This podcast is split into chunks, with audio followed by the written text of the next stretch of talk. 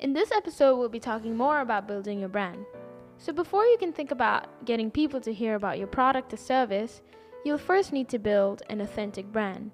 Here are a few things you should do before presenting your brand.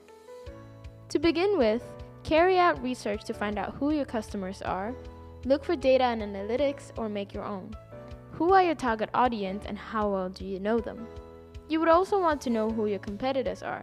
And why is this important? It's because you want to know what you're against. Benchmark similar products or services to get a measure of what the standards are and what you would need to improve. This will also give you the opportunity to discover what your competitive advantage is.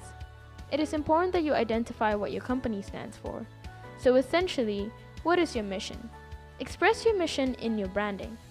Here are some elements that you will need in building a brand. To begin with, a logo. A logo is the initial visual representation of your brand. It should be recognizable and memorable. It should be something only unique to your brand. Here is an easy to use web app that will help you create just the logo you need. It's called Hatchful. Secondly, a tagline.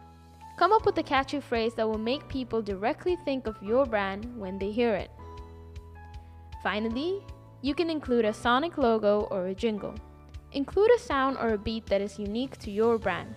This will allow people to be able to recognize your brand from just a sound. All of the above will give your brand a personality that will make you stand out from the rest. By giving your brand a voice, you will be able to clearly deliver the message of who you are, what you offer, and why people should care about your brand. Your brand should consistently be included throughout your business. Once you have established a strong branding, you can then move on to the next step on specific marketing aspects. Two beneficial strategies are content marketing and social media marketing. This will be discussed more in detail in the coming episode. The next step is to collect analysis on how well your marketing strategy worked and to make a report. This can be very useful as you will get an idea of how you can improve, what you can change, and what worked. With this, you can adapt your marketing strategy for improved results. In the next episode, you'll find out more about how to plan a marketing strategy. So stay tuned.